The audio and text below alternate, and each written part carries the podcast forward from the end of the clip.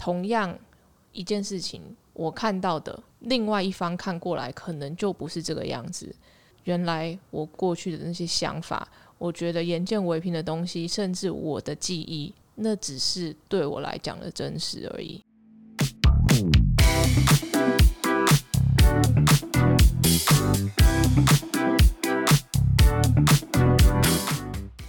嗨，大家见过好吗？欢迎收听理科 PD。今天加入我的有台南人剧团的编剧蔡伯章。其实叫我蔡伯就可以了。蔡 Hello，各位听众朋友，大家好。今天会有这这个访谈，最主要是因为他们有在做表，演嘛我们，是舞舞台剧的剧团。对。嗯，然后刚刚我就有问蔡伯说，你们的理念是什么？因为就我听到的，就是做舞台剧的啊，剧团的都不是真的是要赚钱的，都是他有一个理念，他有件事想跟大家说，所以我就好奇说，那那件事是什么？首先，首先我觉得可以讲一下，就是其实也不是全部的舞台剧的人都这么辛苦跟可怜，你还是可以看到有一些做舞台剧的，你也是可以看到。大家还是有有房子啊，有车子啊，什么之类的。不过基本上来讲，的确台湾的表演艺术环境是没有那么没有那么好啦。你说有进步吗？当然是有。不过我觉得跟其其他行业比起来，可能是稍显缓慢了一点。所以可能大家都会第一个直觉都会觉得说，哦，做你们这一行一定要充满极大的热情啊，很大的理念啊，你才可以来做这件事情。但我听到这个问题的时候，通常第一个反应会是，我觉得做任何一件事情都需要这个，呃，不是只有做舞台剧需要。我们这一群做舞台剧的人刚好做这件事情，是因为我们刚好喜欢这件事情而已。所以我其实从来都没有觉得这件事情有特别的伟大，所以我就会觉得，如果我们可以不用再这么特别的去看说，哇，做表演艺术哇，一定很辛苦啊，一定赚很少钱啊，一定怎么样，搞不好这件事情会有机会更普及。但我觉得大部分的人还是还是因为真心喜欢这件事情，会觉得好像不做这件事情，我也不会做其他事了。虽然说你刚刚很谦虚的说，你就是只喜欢做这件事而已，但喜欢做这件事情一定会有原因嘛？或许你喜欢这样子说故事的方式，对我来说，剧场最迷人的地方是，当你真的栽进去，你实际上做了，你实际上体验了。讲白一点，当一件事情的它的利益的纠纷、利益的程度根本高不到一个程度的时候，好像有一种纯粹会发生。你会发现说，哎，我在那边跟你争什么几千块，大家还不是真的就是想要做这件事情，想要演戏给小朋友看啦，或是想要表达一下自己当下这个时候正在经历的、正在挣扎的一些什么东西，希望能够获得观众一点共鸣，跟观众这种互动的感觉，在同一个空间里面呼吸的感觉，很迷恋这种这种感受，所以大家就这样做了。所以其实，在剧场工作，大家很容易感情会变得很好，是因为它真的跟大部分的行业比起来，我觉得是一个很纯粹的事。那这一次最新的这个舞台剧，你们想要说什么样的故事？这次这个这个剧嘛，叫做《Reality No Show》，就是其实这个剧的灵感来源是来自于两个完全不搭嘎的事情，但是它莫名其妙又牵连在一起。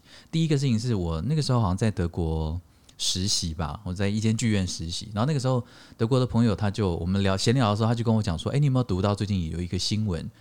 然后他说是关于一个年轻有为的青年记者，然后他发表了很多篇新闻报道，然后写得很好，然后全德国都认识他，很年轻，三十一岁就得了德国的新闻的新闻类的德国的普利兹奖那种等级的最高荣誉最佳报道。可是他后来几年之后被人家说，哦，其实他的那些故事都是编的，他不是真的亲身去做调查或亲身发现的。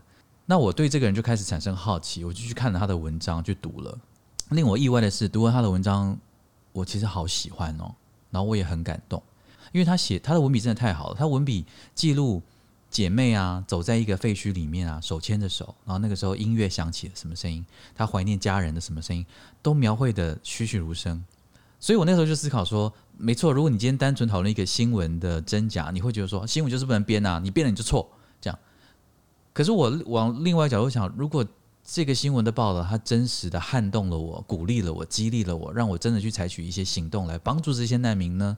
那它的真假有这么重要吗？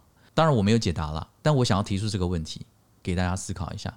然后这是第一个故事，然后第二个故事是更更更随机的，就是就是某一次我去医院看我爸的时候，然后呃那个时候他其实不常来看我的戏，几乎没有，他只有看过一次。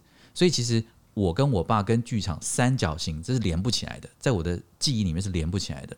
但那天坐在旁边陪他，然后这个时候我突然听到我曾经写的一出音乐剧的歌，突然在电视里面响起来，然后那个瞬间我突然迷失在所谓的真实世界里面，因为对我来说，跟爸爸存在的空间，剧场是不存在的。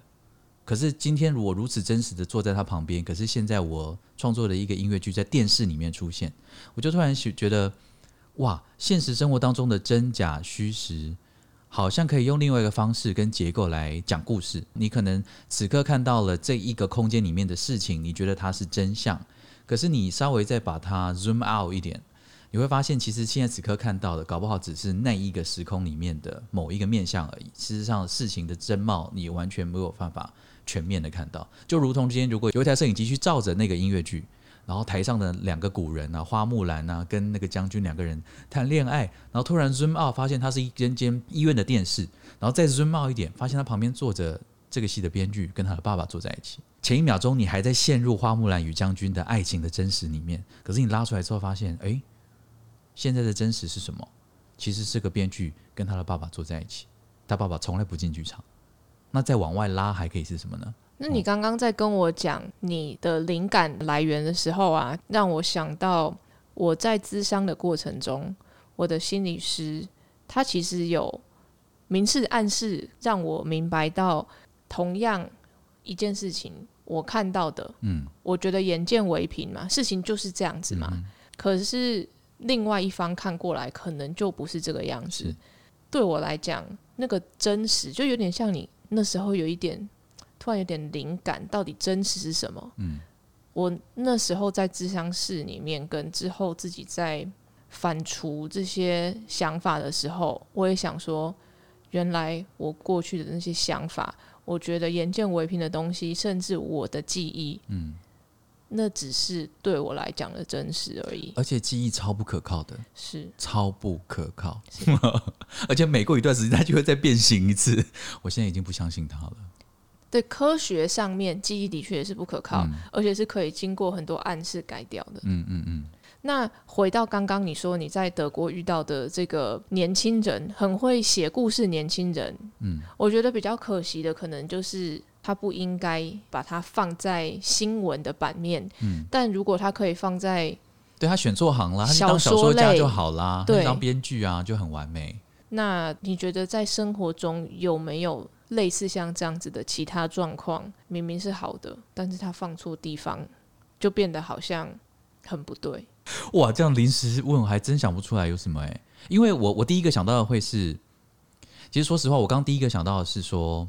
我觉得年纪越大，我越我越害怕每一件事情都有一个定义，然后我会很希望从现在这个时候，我听到哪一件事情就应该怎么样的时候，我的第一个直觉是为什么他一定要那样？可能是因为最近看了一本书吧，他在讲说创造力的修行，他就会鼓励所有在创作的人，特别是大人，年纪已经大，不是小孩子的人，就是你重新再去丢掉那些东西，然后再来重新看。可能你会有很多不一样的想法。这个东西好像也适用在看了一些觉得自己生错身体、身体生错性别的人身上，就好像跟你讲的那个又有一点关系。因为我们毕竟很难脱离于众人生活，再再怎么孤僻的人如我，也必须承认这件事情。这样孤僻，那你会网络交友吗？网络交友。不算频繁，但我有尝试过。哦，可以说说看吗？怎么尝试怎么样？因为我还我还没试过交网友。可是我的网友的概念比较不一样，哎，就是说我其实很喜欢做一件事情，是不要跟网友碰面。就是我喜欢纯聊天。那有看知道长相吗？也不一定要知道。就是他他他不他没有想要也无所谓。我我蛮喜欢这个。可能是我对于“纯粹”这两个字有一个迷恋吧，我就会觉得所有的事情它纯粹了，它没有非要不可的时候，我觉得它有一个美感。其实我的 WhatsApp 里面超多，就是很多我还没有见过面的朋友，可是我们已经聊天聊了三到五年了，就真的只是为了聊天加他们呢，也没有说就是工作有需要或者是有见面的必要性，我还没有，因为我我是很怕目的性的个性。哇，我们真的太不一样了。嗯我会觉得如果没有目的性，为什么要讲话？其实，可我也我也蛮赞成的啊。这个电这个道理我还蛮常跟演员讲的、我就会讲说，因为演员有时候在台上根本不知道自己在讲什么，我就跟他们讲说，哎、如果你站在台上啊，你根本不知道自己会讲这句话，你要不要闭嘴就好了？干嘛要讲？所以其实我我完全赞成你跟那个说法。那在我自己的个人人生观、价值观里面，因为我觉得这个世界上已经充满了太多，一定都是目的性。我从小生出来念书、考试、上大学，这已经是一路目的上去了，所以我会非常的迷恋。那什么时候可以不要有目的性的旅行呢？游走呢？交朋友也是啊。所以其实我是那种跟人相处，只要我第一时间有意识到、嗅到对方有什么目的，我就会马上切断所有的感官。我是马上就切断的。那如果我意识到我自己好像有求于人，才去跟那个人相处的时候，我会自己也先断线。就是我对这件事情很敏感，所以我就很讨厌，我就是很讨厌很有目的性的事情。就我会觉得说，其实我现在也没有要从你身上得到什么、你也不需要从我身上得到什么。那如果是我们都没有要得到什么，我们还愿意讲话、哎，我们还可以花时间聊天呢、那不是很好吗？我好奇，如果你在日常生活中遇到了感觉很做作，或者是很明显有求于你的人，你会怎么样？你你真的敢当他的面怎么样吗？哎、其实我现在会。那我从前还没有那么白目的时候，我会，我还是会愿意表面上做一件事情，可是之后我就要完全断绝联络。那我现在是连表面功夫我可能都懒得做的那种人。就算是很会画界限、画的很清楚的我，很会画，我很喜欢距离感。其实这样很多人会很羡慕你有这样子的能力。太多人是不好意思拒绝别人，或者是明知道，但是就没办法画出那个界限。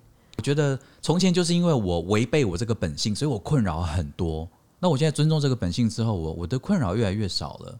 然后其实慢慢，因为其实做剧场，大家其实真的是密集的工作，也真的都是工作的好伙伴。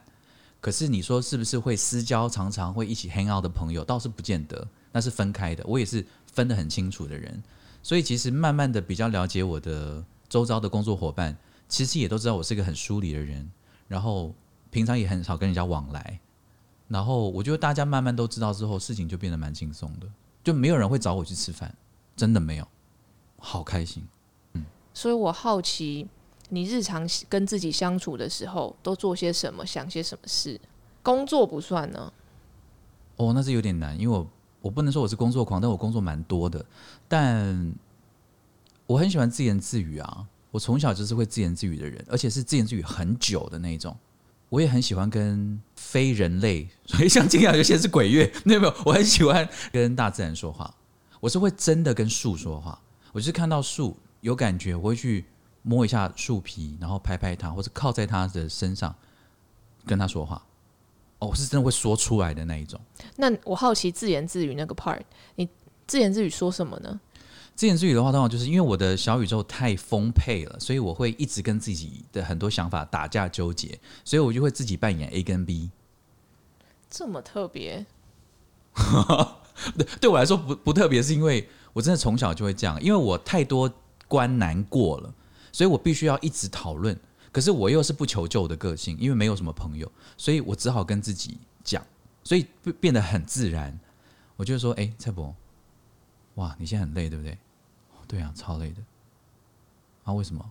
是因为刚才人家邀你去 party，你拒绝了，你很不高兴吗？”“对，可是我其实真的不想去，那就不要去啊。”可是我怕不去，人家会觉得我很难相处。我才刚到一个新的国家，我就这样，人家会觉得我是这种死亚洲人，anti social 这样子，是不是很不好？OK，所以如果你这么担心别人这样害怕这样这样讲你的话，你要不要去试一次试试看？搞不好不会那么难难难受。我是有真的有考虑过，可是因为今天早上真的上课玩太累了，好，那你就尊重你现在的感受，好不好？我就会这样子一直来来回回，直到我两个人有一个答案出现，我就会去选择那件事情。哇！你刚刚是在做一个梳理自己的想法的示范，我觉得哦是一个非常好的示范，因为以这个是要人家教我我才会的。OK，我平常头脑是安静到不行，真的是没有声音的那一种。对，是真的是是安静的。我我有慢慢发现，我跟其他人不太一样的地方，就是我没有在动脑的时候，我没有头脑没有声音，所以我从小到大不太懂得怎么样，我不太知道我自己在想什么，然后我甚至不会整理我自己的想法。OK，所以我问不出来。曾几几年前而已，人家问我说：“你现在感觉怎么样？”我回答不了，我就是一阵空白、安静。呃，我就是嗯，什么意思？这样，我连感受到我自己都感受不到。过了几年的练习之后，我才有慢慢的像你刚刚这样问自己：你为什么今天觉得不是很高兴？有什么可能的原因列出来？那为什么会这样想？就是慢慢一步一步的深挖下去之后，来了解我自己。所以，我想你刚刚所分享的自言自语，是一定会有人需要去学习它的。哎、我还蛮理理性的去去梳理，我觉得你刚刚用那个字很好，就是真的是跟自己所有不解的地方，慢慢的梳理出一个头绪，这样子。我觉得或许或许说我神经大条好还是怎样，就是我以前不太会去观察人家讲话到底是呃尖酸刻薄故意要酸我啊，还是他是喜欢听不喜欢听，他有没有兴趣我都不会。我这样是不是比较快乐？你说我以前比较快乐吗？好像还真的有。嗯，就是我那时候也不知道要观察，嗯可是后来人家就会说，其实察言观色是很多人从小到大嗯培养的一些技能嘛。嗯那我是到后面可能出社会之后，才开始人家教会我要察言观色，但我也没有特别把它放在心上，我就觉得干嘛？反正你问我问题，我回答你，我也我干嘛要察言观色？对我来讲有什么好处？后来才发现真的有。呃，比如说你在跟投资人讲话的话，哦，如果你发现他没有的话，你就赶快再换一个，对，再赶快换一个。那你觉得这样怎么样然后嗯你可以大概知道说，哦，这个人到底他，你讲十件东西，他到底对哪一个是真正有兴趣的？嗯嗯，对，但是但是这个是比较偏可能工作上啦。是我相信你们一定，你们的工作一定要去观察人，观察人的关系，嗯各种层次、不同角度的看，才能把故事写出来嘛。嗯，那你有没有一些观察人的技巧可以分享？看人看哪里比较好？看哪里 看哪里比较好。呃，我觉得同样的这这件事情，每个人习惯不一样。你其实看到很多电影都会有人演那个桥段说，哦，一对情侣坐在那里，一对好朋友坐在咖啡桌，然后呢，他们就开始看旁边的人，然后开始猜他们是什么关系。这个其实是蛮常发生的，就是我看到那些段落，我都觉得说，哦，我知道为什么，因为因为我我的生活也蛮常这样，就是坐到一个咖啡厅或是到一间餐厅吃饭，只要稍微听到对方在讲什么，或是看到谁这样走进来，这个游戏就开始产生了，就会觉得说，嗯，那个人到底是她的男朋友还是她的爸爸呢？这是什么的？或者说，哇，这两个刚刚一定有吵架，到底是为了什么原因？我就会，我觉得这个游戏应该蛮多编剧很喜欢玩，或者说剧场的演员。例如说，我很喜欢观察两个人走在路上的时候，他们的前后距离关系是并肩走呢？谁会走在比较前面？谁会走在比较后面？谁走得比较快？谁走得比较慢？然后他的身体会倾向于哪一边？这些东西都都很有助于帮我判断这两个人是什么关系。那为什么这件事情对我们这么重要？是因为因为舞台剧有的时候你你像你你也有进剧场看戏，你就会知道说，有时候你离舞台的距离真的还是有一个远的程度，你不见得可以看得清楚演员的表情。所以有时候在舞台上面，我们要让观众感受到冲突，感受到关系，了解角色之间的现在到底彼此的的冲突是什么的时候，其实很多时候是靠空间距离，还有彼此之间的速度来做表达。所以我对语言的节奏也非常敏感，就是今天你哪里会有一个 pause，你哪里会稍微讲慢一点。我今天如果平常跟你讲话这个速度，然后我今天突然放慢了，那请你很清楚，我知道我现在有什么可能要针对你的事情，或是我现在可能对你有什么意见了，就突然放得很慢。那两个人之间的距离在舞台上面，如果你看到一个空荡荡的舞台，两个人并肩从从这里走到这里，就是一种感觉。稍微隔个一步，隔个一步的空间距离，跟隔个四步的空间距离，两个人走，那个代表了情侣关系或者是关系就好了，就已经非常不同了。所以，我们是靠这些东西累积我们的资料库，然后以以至于在舞台上面导戏的时候啦，或者演戏的时候啊，我们可以更精准的，希望透过这些事情可以传达某些讯息。那你会把它应用在你的真实生活上吗？比如说。家人吵架，家人的关系，哦，或者是你观察可能对象他对你有什么意见？好问题，我不会。你反而没有把它这么这么好的技巧跟工具用在自己身上，因为我就观察这是一个技巧，观察是一个能力，它是我工作上面的能力，这是不能用在家人身上的，因为家人太特别了，家人不一样。家人是要用心去感受，我 这样讲的有点浪漫，可是我会觉得，家人不是让我来分析用的。我当然也会注意到你的情感，喜怒哀愁，我当然感受得到。可是我我我的直觉不会是，哦，你现在应该是怎么样了？好，我要怎么样来怎样？我我我没有办法走到这里，因为对我来特别的人，我就是有特别的应对方式，特别的相处方式，我我分得很清楚。我刚刚是帮我自己问的啦。我在想说，你有什么实用的技巧可以让我拿来用在观察我附近的人身上？可能他们会比较开心一点。不过你已经开始察言观色啦，这些东西没有办法用在你的家人身上吗？有，有吧？有，慢慢的嘛。我讲说，看有没有一些进阶版的可以来学习一下。没有这种事情是没有捷径的，而且你你这样问我就问错，因为我是用心感受的人。好，我们就是用心感受。哦，我知道，这也会呼应到我之前那个人格特质啊，就是因为家人特别，所以我更排斥所有目的性的东西。所以我想今天我还是蛮有收获的，可以知道说跟我非常非常不一样的人眼里的世界的感觉的想法。然后，如果大家有机会的话，去看一下。全台湾都会有巡回吗？我们这次巡回三个城市，这次这个 Reality No Show 呢会在台北、跟台中还有高雄三个地方演出。那台北呢，我们会在台北表演艺术中心的球剧场演出的时间是九月三十号到十月八号。台中国家歌剧院我们会在中剧院演出，时间是十月十四号到十五号。然后最后就是回到高雄，高雄魏武云的戏剧院，时间是十一月十号到十一月十二号。非常欢迎各位听众朋友来看戏。像理科这个节目，我们也会给大家一个听众一个特别的折扣码。啊，我跟你讲，这真的不是叶配，这只是我真的觉得有兴趣，所以我们就今天来聊个天。真的，真的是这样。理科说的是真的，因为我也觉得，我也对啊，我也觉得蛮意外的，就是哎，我们怎么有机会这样子促成这件事情，然后就来聊了。在这里跟听众朋友保证，理科他一毛钱都拿不到。谢谢，谢谢，谢谢。对，那。现在都二零二三年了，你要有机会可以真的把自己关进去一个房子里面，看到很多活人用他们的身体表演，其实现在是一个对我来讲蛮特别的体验。在剧团里面，有的时候我会真的看到哇，这些人真的很用力，我都看到汗滴下来。他们这些活人的表演。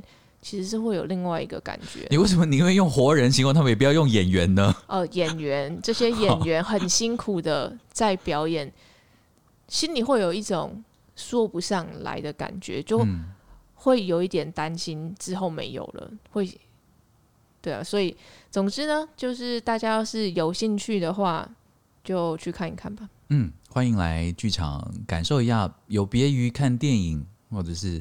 这在家里追剧，这些都很好，我也很喜欢，我也会做。但现场表演它有一个不可取代性，就是一个活人。难怪你刚刚讲活人，真的就是活人。好，我接受活人。现在有网络啊，各种的科技，人跟人基本上不用见面就可以做所有的事情。没错。那有一个那么一个场合，真的有人在你面前表演，我觉得他。是我会去舞台剧最大的理由跟原因。嗯，那今天就这样啦。欢迎到 YouTube 或 Podcast 留言跟我分享你们想听的事。谢谢收听理科 PD，喜欢的朋友们帮我到 Apple Podcast 留言加五颗星。理科 PD，我们下次见。